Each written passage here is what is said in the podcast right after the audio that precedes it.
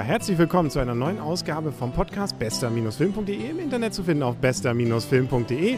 Mein Name ist Henrik Grasemann und heute ist wieder dabei der Arne. Was haben wir gesehen? Heute haben wir Wally gesehen. Der letzte räumt die Erde auf.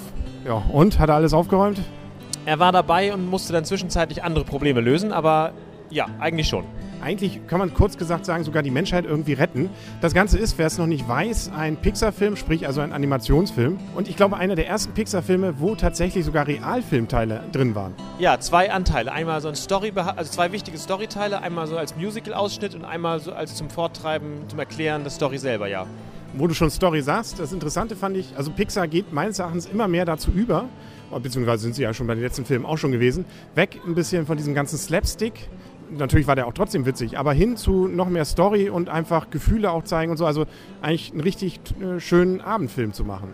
Ja, es war ein richtiger Kinofilm, möchte man sagen, im, wahrsten, im besten Sinne des Wortes. Also mit richtiger Story, mit Gefühl natürlich, mit Happy End natürlich, mit dem Bösen. Und äh, ja, das muss man sagen, man kann ihn sehr gut sehen. Und vor allem, glaube ich, können ihn auch gut Frauen sehen, obwohl es ja rein technisch, also einmal so technisch gemacht, und zum Zweiten ist er ja auch vom Inhalt eigentlich Roboter. Klingt ja auch erstmal sehr technisch. Aber ich glaube, Frauen könnten ihn auch gut sehen. Ja, auf jeden Fall. Also die Technik ist hier nicht, steht hier auf jeden Fall nicht im Mittelpunkt. Also die, die Gefühle wirklich von, von den Robotern stehen im Vordergrund und tatsächlich ihre Trieb, also ihr Antrieb, was wollen sie? Der Trieb sozusagen, aber hier ja auf eine sehr äh, romantische Art natürlich ausgelebt. Da ist also nichts Versautes drin. Das sind also höchstens, dass da der Fußboden ein bisschen dreckig gemacht wird, aber das ist ein ganz eigener Teil der Story. Ja, also ich fand ihn auch ein richtig, also es hat aber auch eine ganze Menge Szenen natürlich, wo man wieder zum Schmunzeln hatte was und auch viel Fantasie drin. Also allein dieses Raumschiff, das da ja gezeigt wurde, äh, mit den ganzen verschiedenen Charakteren, also Robotern und das trotzdem nicht viel gesagt wurde.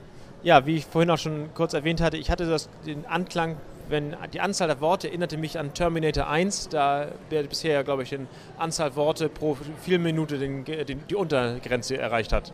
Genau, ich glaube, die ersten 20 Minuten wird fast gar nichts gesagt. Äh, nein, abgesehen von Wally. nein. Genau, und Eva, ja genau, das äh, bleibt einem irgendwie stecken. Und trotzdem ist es, wie gesagt, unheimlich mitreißend. Also ein richtig schöner Pixar-Film. Wenn man ihn jetzt versucht in die Klassif oder einzureihen, so der letzte war ja der ganz große Erfolg ja mit Ratatouille, davor ja eigentlich auch nur Erfolge. Cars war nicht ganz so erfolgreich, aber nun gut, der war trotzdem ganz okay. Wie würde man jetzt sagen, war es der beste? Der beste würde ich nicht sagen. Also er war besser als Ratatouille und Cars auf jeden Fall, ja. Ähm, aber danach, also ich fällt mir schwer, ihn komplett einzuschätzen, weil er so unterschiedlich ist zu den anderen Filmen. Genau, also die Unglaublichen war auch richtig toll, aber das eben, weil er auch wunderbar natürlich diesen ganzen Kram mit äh, Agentenfilmen und so schön auf die Schippe genommen hat. Das hier ist ein ernsthafter Film, kann man ja nicht sagen, aber es ist eben ein eher poetischer Film. Ja, Poetik trifft es. Ich persönlich, wenn es dann nochmal kurz danach geht, die Unglaublichen fand ich besser, aber dies ist ein wirklich schöner, schöner Film ja, da kann man, glaube ich, nicht viel zu sagen. Auch der Vorfilm hat sich wieder gelohnt. Auch der war sehr kurz, aber mit sehr viel witzigen Ideen. Ja, die Ideen waren hervorragend. Also die, das ist eine Idee und daraus kann man halt einen sehr guten Film machen. Das zeigt sich immer wieder, dass Pixar Ideen hat. Und da zeigt sich auch, also gerade so in den Anfangszeiten war es ja auch gerade so die Technik. Man wollte ein bisschen zeigen, wie toll man da mit der Technik umgehen kann. Jetzt kann man damit umgehen und kann damit Filme zeigen, die tatsächlich nicht mehr so aussehen. Natürlich sehen sie aus wie vom Computer gemacht, aber man vergisst es. Es kommt nicht mehr darauf an, dass es vom Computer gemacht ist, sondern wirklich Story, die ganzen Wendungen, das Tempo, also alles das, was einen normalen Kinofilm ausmacht, ist auch in diesem Film dann enthalten. Ja, jetzt äh, müssen wir natürlich, glaube ich, länger wieder warten. Ich weiß nicht, weißt du, wann der nächste kommt von Pixar?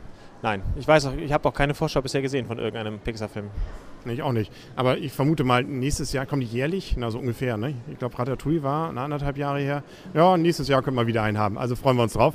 Hast du noch irgendwas zu diesem Film zu sagen? Nichts, was ich mich schon gesagt hatte. Es war ein sehr schöner Film. Ja, kann ich mal nichts mehr zu hinzufügen. Wir haben alles über diesen Film erzählt. Mehr muss man selber erleben, wenn man ins Kino geht. Er läuft, glaube ich, noch länger. Er läuft ja schon ein bisschen, aber ich denke mal, der wird auch noch länger laufen.